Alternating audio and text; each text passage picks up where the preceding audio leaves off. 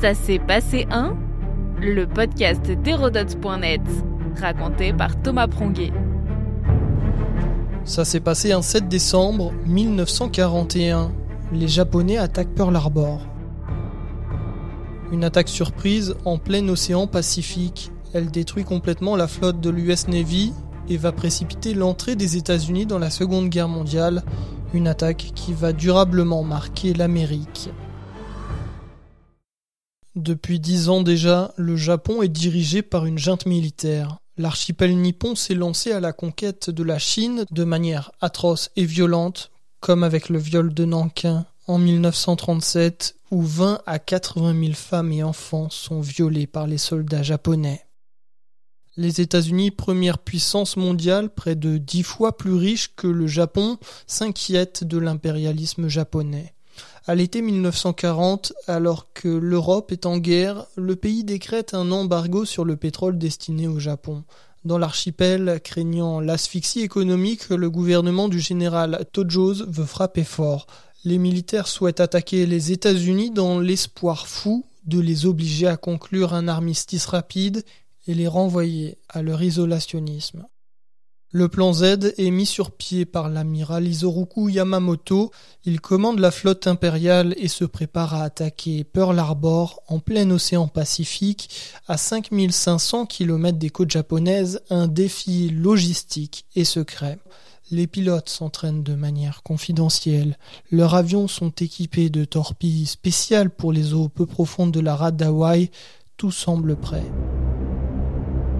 Le dimanche 7 décembre 1941, au petit matin, la flotte est à environ 500 km de Pearl Harbor. En tout, 6 porte-avions, 423 avions et 27 sous-marins se sont approchés dans la nuit à quelques 500 km de l'archipel sans s'inquiéter des radars. Au lueur de l'aube, une première salve d'avions japonais décolle. Des nuées d'appareils, plus de 180, tous se dirigent vers l'île d'Oahu dans l'archipel des Hawaï. Vers 7 heures, la présence des avions apparaît à l'écran des radars américains. L'alerte est donnée par deux soldats, mais leur supérieur ne les prend pas au sérieux. 40 minutes plus tard, les avions survolent l'île. À 7h53, ils larguent les premières bombes. En formation, les chasseurs attaquent la flotte dans la rade. La surprise est totale. À 7h58, une alerte retentit partout sur l'île. Attaque aérienne sur Pearl Harbor, ceci n'est pas un exercice.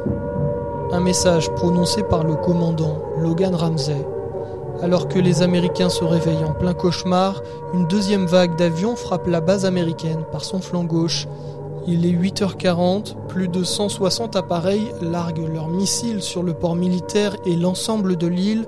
En deux heures, les Japonais détruisent ou endommagent 8 cuirassés, 3 croiseurs, 3 destroyers ainsi que 4 navires auxiliaires.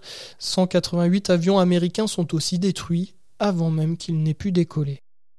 Trois heures après l'attaque, le gouvernement japonais déclare la guerre aux États-Unis en bonne et due forme. Au total, 2403 soldats américains sont tués. Du côté des assaillants, les pertes sont évaluées à 55 morts et 29 avions détruits. L'attaque précipite les États-Unis dans la Seconde Guerre mondiale, mais pas comme l'espéraient les Japonais.